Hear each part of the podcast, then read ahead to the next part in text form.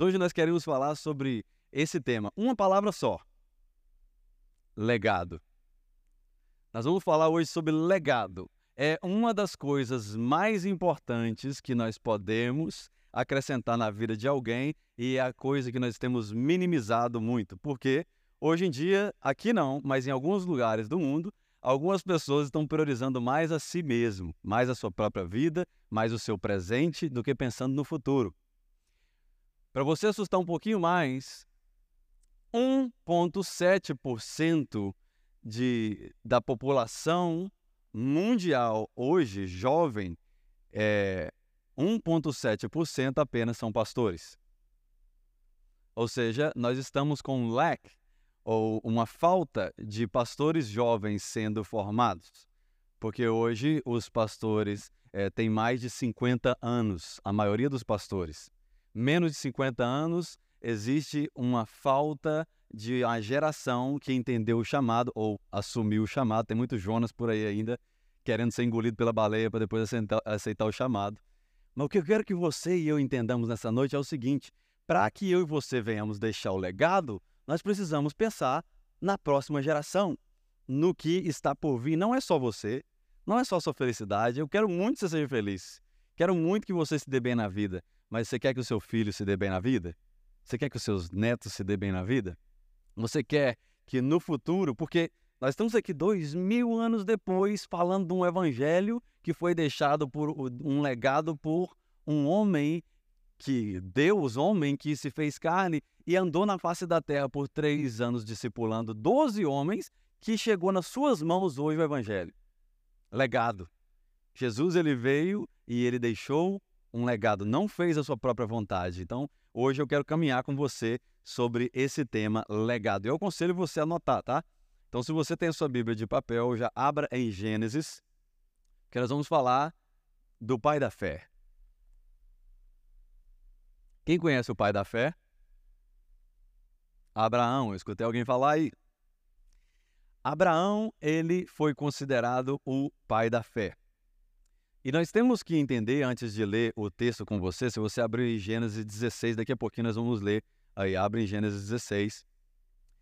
É, nós temos que entender qual é o valor que nós queremos buscar para deixar para as nossas famílias e para as pessoas ao nosso redor. Porque deixar um legado não é um evento bem feito, é uma jornada bem vivida. A primeira anotação que você tem que fazer. Deixar um legado não é você ser bom uma vez só. É você ser bom o tempo todo. É você deixar um, uh, viver uma jornada com Deus ao invés de viver um apenas um evento com Deus. E nós vemos aqui a história de Abraão para você é, começar a entender. Abraão ele recebe uma promessa de Deus de que 75 anos de idade ele seria pai novamente. E aí ele começa, a Sara chega até a dar uma risada, e eles ali crendo na, na, na promessa do Senhor e tentando caminhar, mas a fé deles estavam assim, tentando entrar as obras no meio e querer dar uma ajudadinha a Deus. O que aconteceu foi que Sara faz uma proposta para Abraão. Abraão, o negócio é o seguinte: Deus fechou a minha madre eu acho que eu não vou ter filho mais, mas eu tenho a minha serva Agar. Deite-se com ela e o filho dela, quem sabe assim eu posso ter a família de acordo com esse filho que virá de Agar. O nome desse filho foi Ismael, que o significado é Deus ouve. E aí eu imagino a história, eles forçando deixar um legado coloca o nome no filho da serva de Deus ouve. Porque Deus prometeu que era um filho. Aí agora eles têm um filho com H que chama Ismael. Naquela época era muito é, é, importante o significado do nome dos filhos. Até hoje, tá? Se você quiser pesquisar o nome do seu filho antes de você colocar nele. Mas naquela época era o, o filho, o nome que você colocava no filho carregava um legado. Então eles colocaram ali Ismael, Deus ouve. Deus nos ouviu e eles começam então a pensar, a forçar um legado. Abraão e Sara que tentam forçar, dar uma ajudadinha para Deus. Mas o que estava acontecendo aqui eram duas pessoas precipitadas querendo adiantar os capítulos da história. Você pode virar para alguém que seu lado e falar assim: não seja precipitado. Não, se, não tente fazer da sua história um capítulo. Porque é capítulo por capítulo que você constrói a sua história. Então não tente resumir a sua história num capítulo só. Ah, Deus ouve, olha aí, Ismael vai ser o filho da promessa. Deus falou e ele cumpriu com a ajuda deles. Pessoas precipitadas geralmente colocam a charrete na frente dos burros, como minha avó dizia. Mas vamos ler o primeiro texto que está é, no capítulo 16, verso 1 e 2. Se você tem aí, se você não tem, vai aparecer aqui na tela. E se você deseja ter uma Bíblia de papel, converse com a pastora Érica que ela pode te ajudar com isso aí. Verso 1 e 2 diz assim: Ora, Sarai, que depois se tornou Sara, mulher de Abraão, que depois se tornou Abraão, não lhe dera nem o filho, como tinha uma serva egípcia chamada H, disse a Abraão: Já que o Senhor me impediu de ter filho, possua a minha serva, e talvez eu possa formar uma família por meio dela. Abraão fez o quê? Atendeu a proposta de Sara. Atendeu a proposta de ajudar a Deus. Atendeu a proposta de tentar escrever em um capítulo uma história. E quando nós falamos de legado, é, nós somos tentados a querer fazer algo de bom para que as pessoas lembrem de nós para sempre. Mas para que as pessoas lembrem de você para sempre, você tem que fazer algo significante. E algo significante não é tirar o lixo um dia na semana que você vai ser bem falado no ouvido da sua esposa. Alguns entenderam. Então guarde isso. Não é fazer algo bom, é uma jornada de bondade. Fazer algo bom, muitos conseguem fazer, mas a constância hoje está sendo escassez. As pessoas não estão sendo constantes mais nas coisas que elas fazem. Elas não são constantes na vida com Deus. Isso causa ela a não ser constante num relacionamento, a não ser constante em amizades, em emprego e aí vai adiante. Porque hoje muitos querem começar, muitos querem participar, outros querem estar onde está dando certo, mas ninguém quer construir a sua própria história mas eu tenho certeza que Deus me, me trouxe eu e você aqui nessa noite para falar comigo com você já de início. Você precisa construir a sua história. Eu preciso construir a minha história. Não tente viver a história do outro. Deus tem uma história para você. O caminho que você vai passar é diferente do caminho que eu passei. O caminho que eu passei não precisa ser o caminho que você vai passar. Sabe por quê? Porque tem gente aqui que tem três anos de. Talvez é online que está essa pessoa. Talvez você tenha três anos que você está na América, você está passando dificuldade e querendo desistir.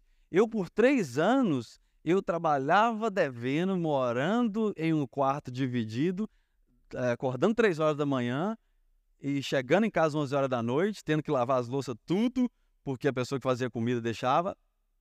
Eu pesava 54 quilos e eu não desisti. E por quê? E tem 18 anos que eu estou aqui. Aí tem pessoa que três anos de América olha para alguém que tem 18 anos, está aqui e fala assim: tá vendo? Eu não Por que, que eu estou passando essa coisa que eu estou passando? Porque você está querendo montar, entrar no capítulo de alguém que já passou por onde você precisa passar. Eu não estou falando que você precisa passar porque eu passei, que eu não desejo para ninguém. Principalmente o que aconteceu antes disso. É no deserto, sim. É, só, só aí vocês aí entendem já. Marque essa palavra que vai aparecer aqui na tela. O legado não é uma semente que eu deixo, mas uma história que eu construo. Abraão pensou que era a semente dele, colocada em H, que construiria o seu legado, mas Deus mostra para ele que não é a semente dele que faria o efeito. Então, deixa eu falar aqui para aquele que não é pai, nunca foi pai, não vai ter oportunidade de ser pai biológico não é a sua semente que constrói história. Não se frustre porque você não pôde ser pai. Eu creio que Deus está falando para alguém aqui, curando a identidade de alguém. Se você não puder ter um filho biológico, não se frustre, porque não é a sua semente, é a semente de Deus em você que constrói uma história com Deus. Ouvi um amém do lado de cá. Você pode falar amém do lado de cá também, tá?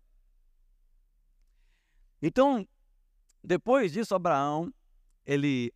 O que, que, ele acontece? O que, que acontece? Depois de 25 anos, você vê que veio o baby da promessa. Qual o nome dele? Isaac. Aí eu fiquei pensando em casa. Cara, com 75 anos recebe uma promessa. 25 anos depois, ele estava tentando ainda. Você entendeu? O cara, 25 anos depois, não tinha parado, não, William. Ele ainda estava tentando. Depois de 75. É forte. Queria encontrar com o Abraão para fazer essa pergunta para ele. Abraão, qual é o remédio que você tomou?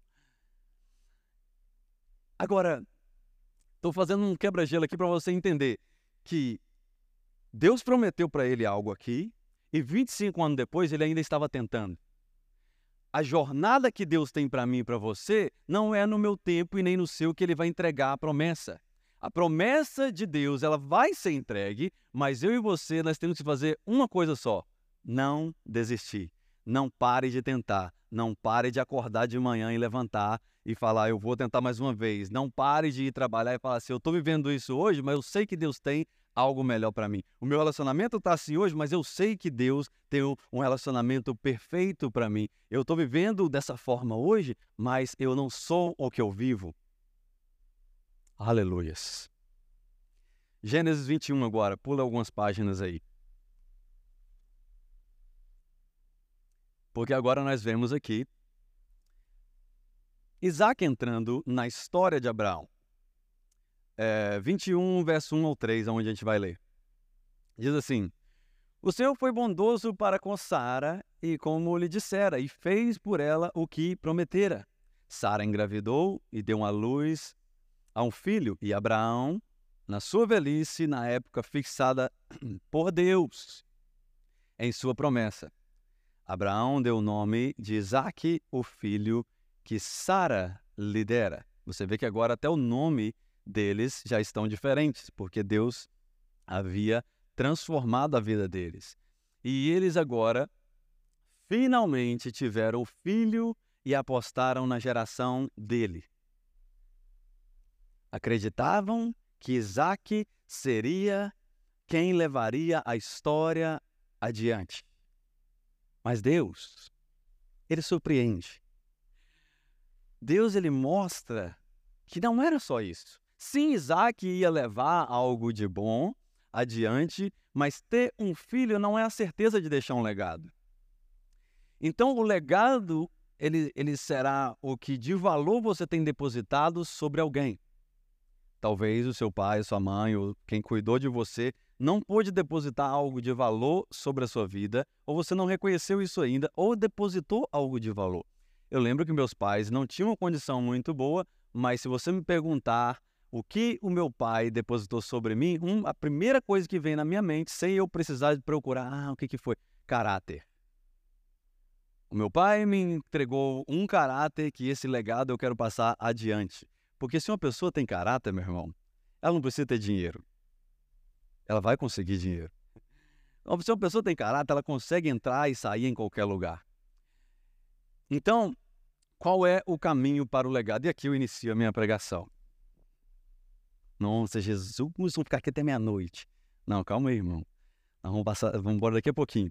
Mas qual o caminho para o legado? Que eu quero te dar alguns passos para você e é, para te ajudar a deixar um legado e não somente a sua história vivida.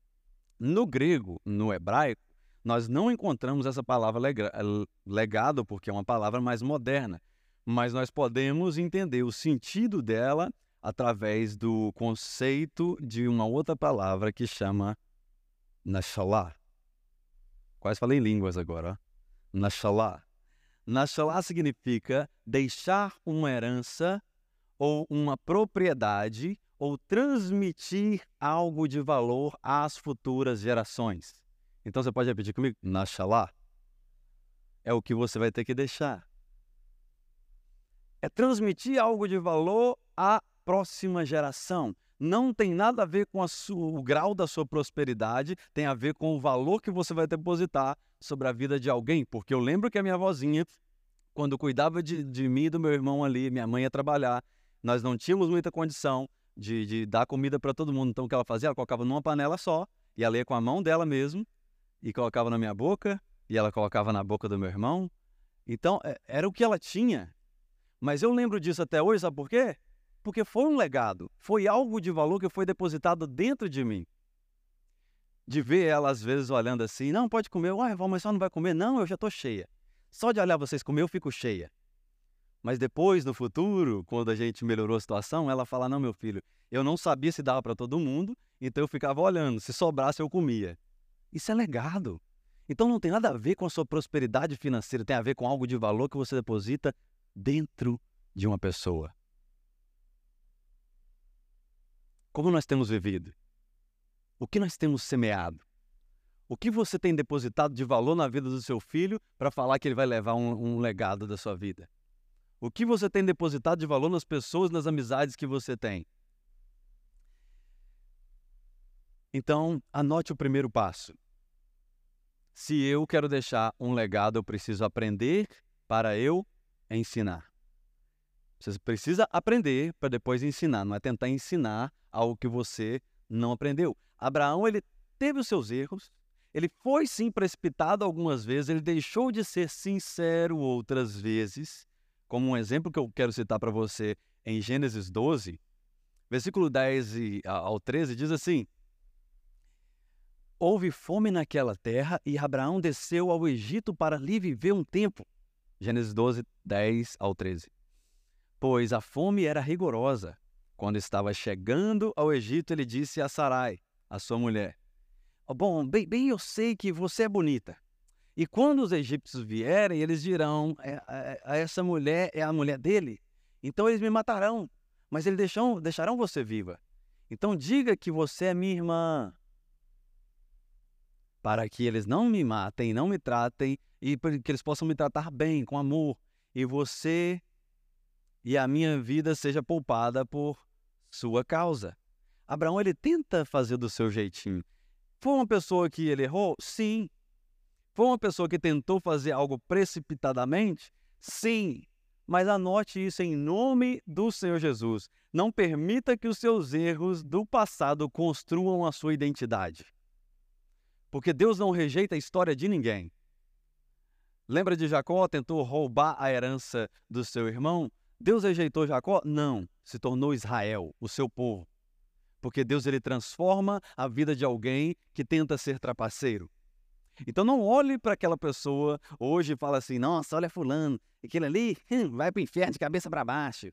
Ah, Deus não está na vida dele, porque Deus pode pegar aquele que você acha que é rejeitado e fazer dele um grande ou uma grande mulher, um grande homem de Deus. Deus não rejeita a sua história. O caminho que você passou, a estrada que você trilhou, trouxe você até aqui hoje, sabe para quê? Para Deus virar para você e falar assim: Eu não quero que você feche o seu livro. Eu estou pronto a escrever um próximo capítulo. Uh, Deus está falando. Eu não quero que você feche o livro porque eu estou pronto a escrever um novo capítulo da sua história. Deus não quer que você chegue aqui hoje e aceite uma proposta menor do que ele tem para você. Porque imagine só se eu falasse assim: quem aqui quer mil dólares hoje aqui, eu vou te dar. Mas espera, meu irmão já levantou a mão lá atrás. Está desesperado. Mas a segunda proposta é: eu te dou mil dólares hoje. Você vai para casa. A segunda proposta é: eu quero colocar você em um curso que durará um ano e meio. E depois desse um ano e meio, você vai começar a ganhar mil dólares por dia. Você conseguiria esperar um ano e meio para começar a ganhar ou você queria os mil dólares e partir? Não, eu aumento essa proposta. Vou, vou aumentar, Marco. Te dou 10 mil hoje. Qual que você queria? A proposta 1 ou a 2? 20 mil. 50. 100. Eu te dou um milhão hoje de dólares. Qual que você aceitaria? A proposta de hoje ou de depois de um ano e meio ganhar mil dólares por dia? É algo a se pensar, sabe por quê? Porque um milhão de dólares brilha os seus olhos. Mas um milhão de dólares aceita aquele que quer viver um capítulo e não uma história. Eu vi um podcast e esse homem, ele estava perguntando para alguém que mexe com finanças, inclusive a, a, o Dave Ramsey, a Rebeca gosta muito dele. É, e nesse, nessa ligação o homem falou assim, olha, eu tenho uma empresa e essa empresa ela fatura milhões de dólares para mim e as pessoas que trabalham para mim, elas nem querem que eu vou lá. Falou, não, você pode ficar em casa e em casa ele recebe por ano um milhão de dólares sem trabalhar. E ele falou: eles agora me ofereceram comprar a empresa é, de mim por 22 milhões de dólares.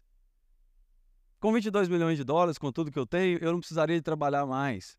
Aí a pergunta que o Dave Ramsey fez para ele é a seguinte: se você vender hoje, o que você vai fazer amanhã? Aí ele ficou calado. Ele falou assim: não venda a sua empresa, porque é ela que te está mantendo vivo. Eu e você, nós precisamos de algo que esteja na nossa frente, que seja o nosso objetivo. Isso acontece quando alguém entra em depressão, ela não consegue olhar mais o que está na frente dela. A pessoa, quando ela entra em desespero, ela não vê mais uma saída. Mas quando você olha para frente e fala: Uau, eu, amanhã eu tenho que levantar cedo, colocar os meninos no ônibus, eu tenho que fazer isso, eu tenho que lavar roupa. Você está vivendo uma vida com propósito. Você tem uma razão para viver. Então, não tente falar assim: meu sonho é aposentar. Porque se o seu sonho é aposentar, você está louco para chegar no fim da vida. Não é? Porque a aposentadoria ela vem quase no fim da vida, principalmente no, né, no Brasil. Aleluia. A mãe até hoje não aposentou. Então, querer aposentadoria, querer parar de trabalhar, querer uma vida mais mansa, é querer adiantar o capítulo da sua história. Viva a cada dia o seu próprio mal. Às vezes as pessoas por aí, elas abrem mão de algo de valor para receber algo instantâneo. Bênçãos microwave. E a segunda coisa que eu quero que você leve para casa hoje sobre esses passos para você deixar um legado, a primeira, quem anotou aí?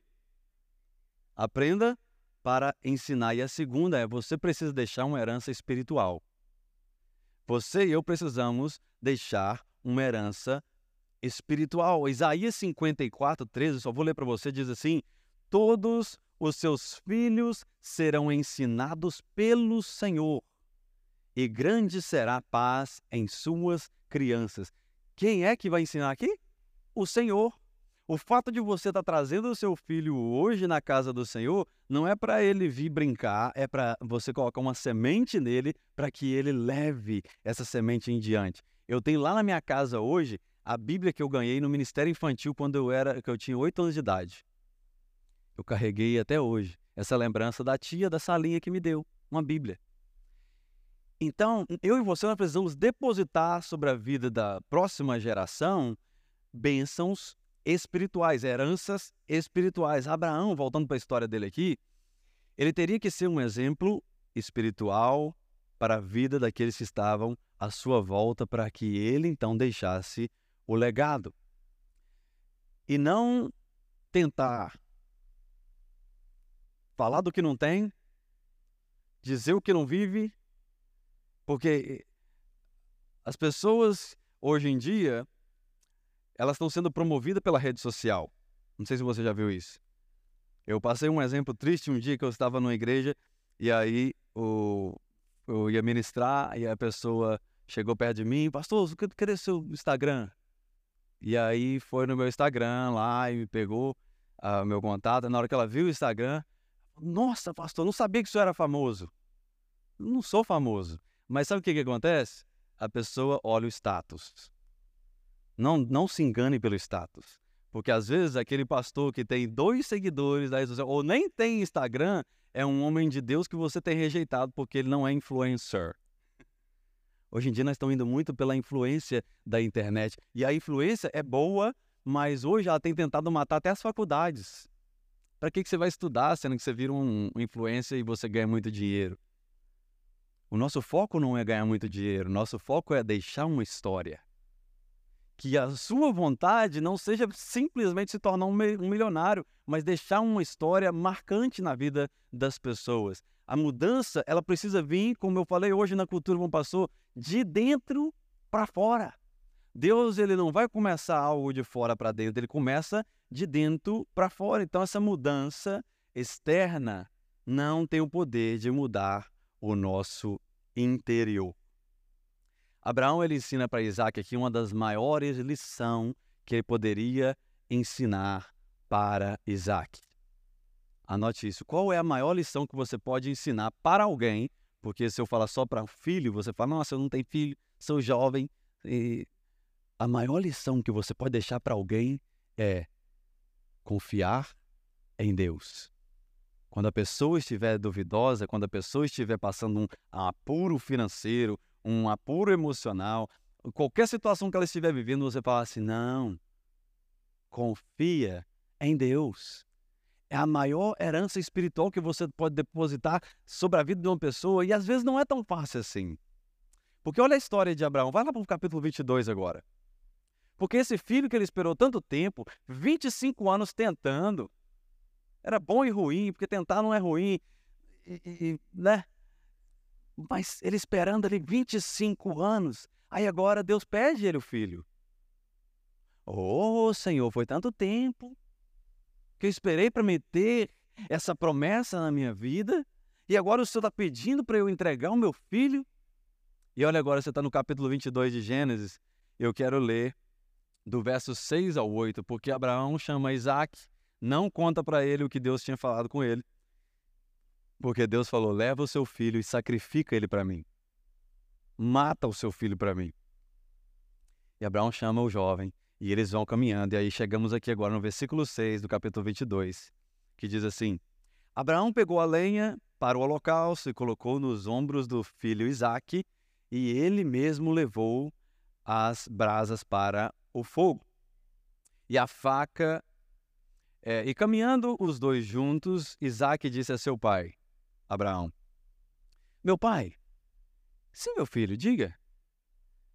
É, é, as brasas e a lenha estão aqui, mas onde está o cordeiro para o holocausto?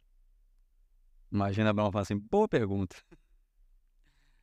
Mas Abraão respondeu: Deus mesmo há de prover o cordeiro para o holocausto, meu filho. E os dois continuaram a caminhar juntos. Eu imagino as pernas de Abraão até tremendo. Por quê? Porque ele não queria ser desobediente à voz de Deus, mas ele também não queria abrir mão da sua bênção. E às vezes nós nos encontramos nesse lugar de caminhar com Deus, sabendo o que Deus está pedindo de nós, e nós estamos assim, mas eu demorei tanto a conquistar isso aqui. E agora o Senhor está me pedindo. Eu trabalhava no secular e quando eu me converti, eu tive que largar meu emprego, porque não condizia com a vida que eu queria levar. E eu ganhava, se eu botar em X, eu ganhava 10X aqui, e eu vim para cá para ganhar 2X. Abaixou 80% do que eu ganhava. Não só isso, eu fiquei três meses em casa, sem trabalho que não achava trabalho, sustentado pela mulher. Três meses. Foi fácil? Não, porque eu queria ficar com os 10x. Mas às vezes Deus pede da gente algo não para nos maltratar, mas para nos moldar, nos fazer a imagem que Ele criou eu e você para ser. E aqui Abraão estava nesse ambiente onde ele estava caminhando, eu imagino a cada respirar, a cada passo para cima daquela montanha, ele pensando: o que que eu vou fazer? Porque desobedecer a Deus, eu não vou. Abraão ele confiava plenamente no que o Senhor estava fazendo. E agora Deus mostra para Abraão e para Isaac. Ele mostra para Isaac aqui que o seu pai amava o Senhor de verdade. Ele mostrou para Abraão que ele podia confiar no Senhor. E ele mostra para os dois que o maior milagre que aconteceria na história da humanidade ia acontecer na frente deles, por causa de uma obediência. Vamos ler o versículo 10 ao 13, do capítulo 22. Diz assim: Então estendeu a mão, pegou a faca para sacrificar o seu filho, mas se você tem a Bíblia, marca que esse anjo aqui, dá um círculo nele, puxa para o lado e escreve assim: Jesus. Porque o anjo com a letra maiúscula aqui é o próprio Deus aparecendo para Abraão e dizendo: O Senhor chama do céu, Abraão, Abraão. E ele diz: Eis-me aqui, Senhor. O próprio Deus fala com ele. E ele respondeu: Não toque no rapaz, disse o anjo. Não lhe faça nada. Agora, eu sei que você teme a Deus porque não me negou o seu filho, na verdade, o seu único filho. Abraão ergueu os olhos e viu um carneiro preso pelos chifres num arbusto. Ele foi lá e ele pegou e ele sacrificou como holocausto em lugar do seu filho. E Abraão e Isaac presenciaram a provisão de Deus. Por causa de quê? Obediência. Eles têm em sua frente agora o maior legado da história. O próprio Deus desenrolando na frente deles o que aconteceria thousands years depois, que era Jesus vir a ser crucificado no madeiro em meu lugar e no seu lugar. A boa notícia é Jesus, Deus, ele não quer o seu Isaac. Ele pede o seu Isaac para ver onde está o seu coração porque ele já enviou o Isaac dele, ele já enviou o seu único filho. Jesus morreu numa cruz para que eu e você não vivamos no pecado, não vivamos uma vida condenada. Mas lembre-se disso.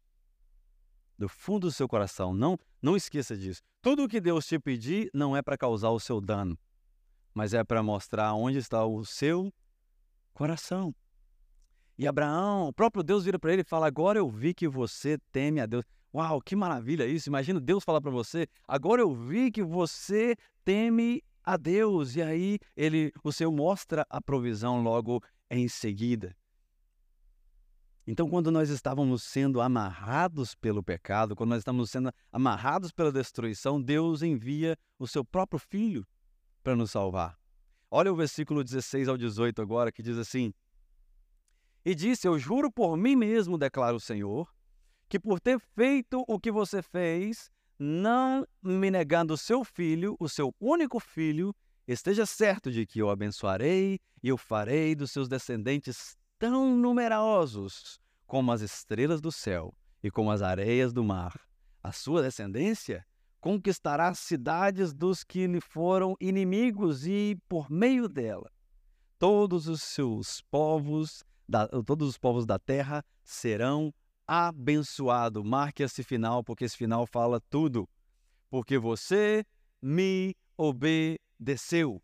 Porque você obedeceu ao Senhor Abraão. Quer as bênçãos de Deus? Quer deixar um legado? Quer fazer história? Obedeça a Deus. Uma palavra tão pequena que move tantas coisas grandes. Obedecer não é muito fácil, porque requer submissão. Obedecer não é muito fácil porque requer eu e você negarmos a nossa própria vontade. Mas a obediência a Deus nos revela as suas provisões. A obediência ela é esse ato de honra. Quem obedece a Deus, honra Ele. Então, eu e você, nós precisamos honrar ao nosso Deus. E como honrar ao nosso Deus? É o que Jesus fala em, em João 14, 15. Olha, se vocês me amam, vocês obedecerão os meus mandamentos. Então Deus não quer que você levante a mão no domingo e fale, eu te amo, Deus, apenas. Ele quer que você ame Ele, mostrando que você quer viver uma nova vida com Deus. E o terceiro ponto, porque você está curioso para saber qual é o próximo passo, pastor, para que eu possa deixar um legado. O primeiro, vamos recapitular? Aprender para ensinar. O segundo, deixar uma herança espiritual. E o terceiro é o que a gente começou a falar: a obediência nos leva a viver uma vida com propósito. Sentar em mesas que te agregam. Frequentar lugares que colocarão, depositarão bênçãos sobre a sua vida. O que é viver com propósito? É saber que os nossos dias estão contados na face da terra. Você quer que eu te mostre um versículo? Fala, quero. Amém, amém, glórias, olha aí, vou mostrar. Eclesiastes 9, 10 diz assim: O que as suas mãos tiverem que fazer, que façam com toda a sua força. Sabe por quê? Pois na sepultura, para onde você vai, não há atividade, nem planejamento, não há conhecimento e nem sabedoria, meu irmão. Em outras palavras, você não tem todo o tempo do mundo para arriscar a sua vida em aventuras sem propósito. Quer que eu repita? Vou repetir para o lado de cá agora. Você e eu não temos todo o tempo do mundo, Balbino, para nós arriscarmos a nossa vida e viver uma vida sem propósito. Nós temos os nossos dias contados e aquela noite que você perdeu conversando blá blá blá, ela não vai voltar. Aquele dia que você saiu e você ficou o dia inteiro chateado com aquela pessoa que estava no mesmo passeio que você e aquele dia foi o pior dia da sua vida, ele não vai voltar, você perdeu ele. Mas sabe qual é a boa notícia? Deus está aqui hoje falando mais uma vez, eu vou bater nessa tecla. Deus está aqui hoje falando mais uma vez, não feche o livro porque eu estou pronto a escrever um novo capítulo. Se você esquecer de tudo que eu estou falando, guarde isso. Não feche o livro, porque Deus está pronto a escrever um novo capítulo na sua história. E só aqueles que ficam excited com isso aí, digam um amém bem forte aí. Amém. Glórias. Eu e você não podemos sair por aí andando de qualquer maneira. Você e eu precisamos construir uma história com Deus, porque é ela que vai perdurar por toda a eternidade. Transmita algo de valor na história de alguém, faça a história. Até quando nós vamos andar blind, cegos, pensando que o mundo está ok, quando você olha para o que aconteceu no Havaí lá, que parece o filme do Apocalipse, o fogo queimando tudo e as pessoas tendo que pular no mar para sobreviver? O que acontece como eu tenho 18 anos que eu estou nos Estados Unidos, primeira vez que eu não vejo neve morando nessa região nossa que neva, foi esse ano agora que passou. Isso é normal? Não.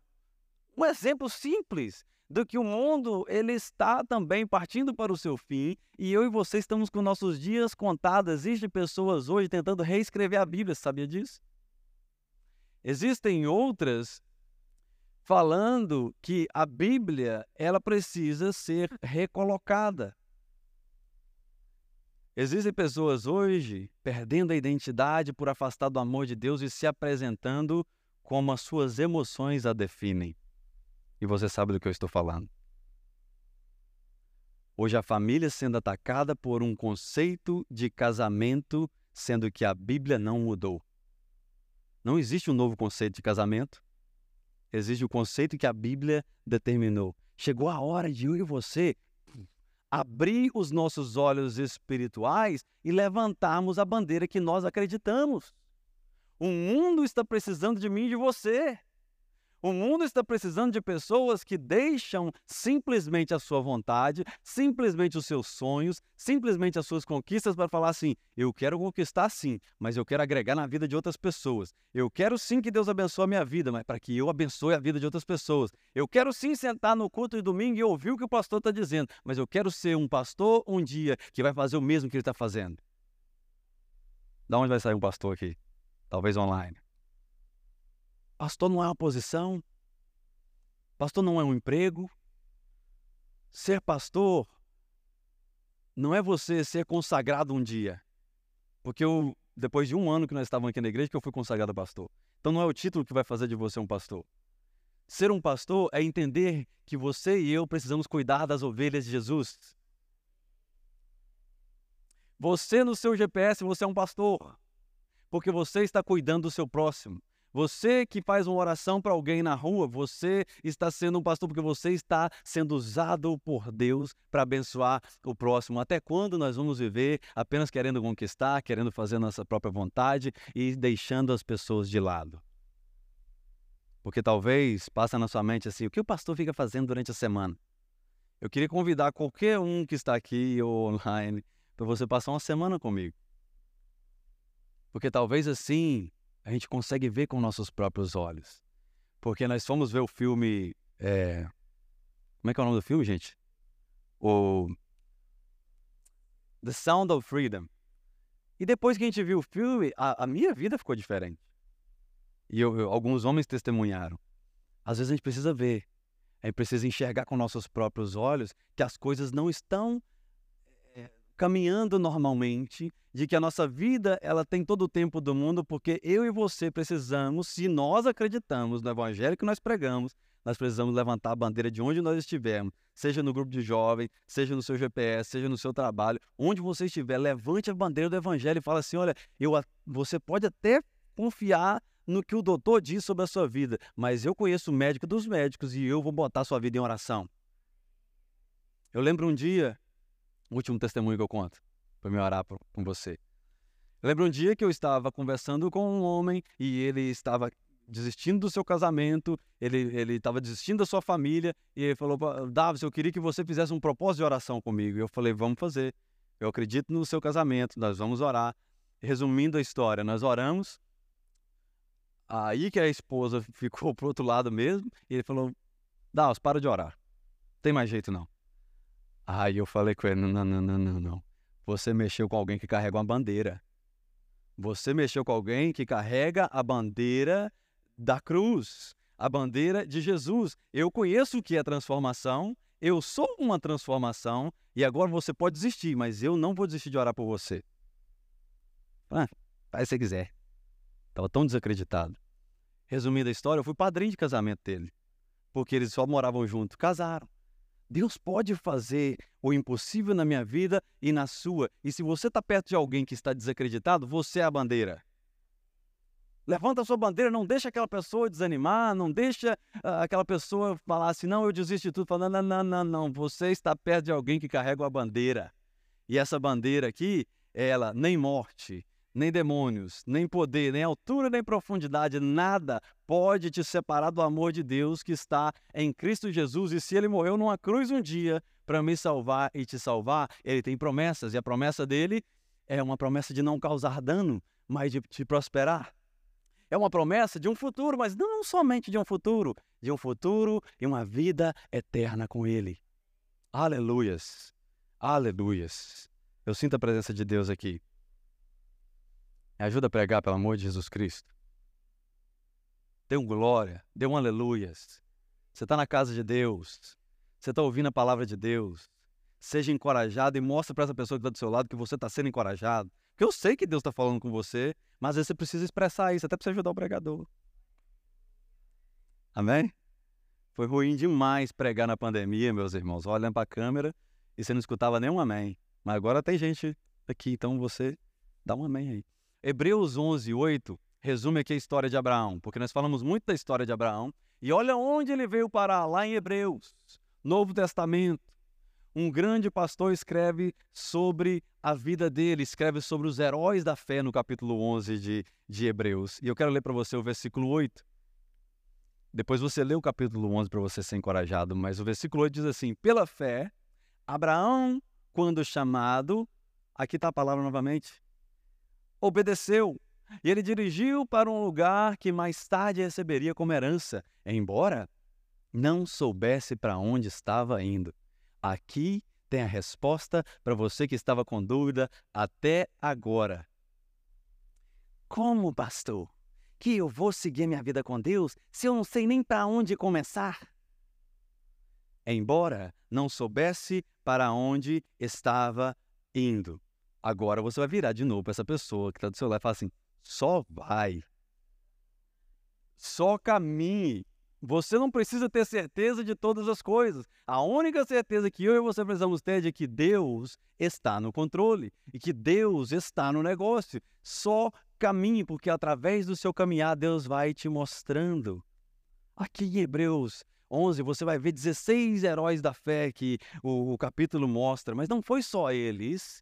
Foram mais. E hoje eu estou aqui diante de heróis da fé que estão prontos a escrever um novo capítulo na vida heróis da fé que estão prontos a daqui a 200 anos pessoas falar sobre você se Jesus não voltar até lá. Não sei se o mundo vai suportar mais 200 anos. Mas se o mundo suportar mais 200 anos, que nós sejamos os heróis da fé que a próxima geração vai falar. Hoje nós falamos do Evangelho 200 anos depois de 2023, porque lá naquela quadra em Newark, Delaware, onde as pessoas falavam que não existia brasileiro, um grupo de doido começou a reunir, falar do nome de Jesus, e esse Jesus nos alcançou, e agora 200 anos depois, eu posso falar do amor de Deus, porque aquele menininho que está sentado na cadeira do lado da, da mãe dele, ele ouviu o evangelho e hoje ele pregou o evangelho para nós. Deus pode fazer.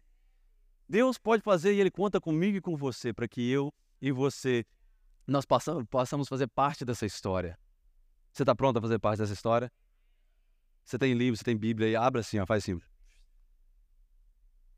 Abre aí sua Bíblia. Se você não tem a Bíblia, faz assim. Vamos fazer pela fé, irmão. Faz aí. Não dá para abrir o seu telefone, porque eu sei que seu telefone não é aquele antigo mais.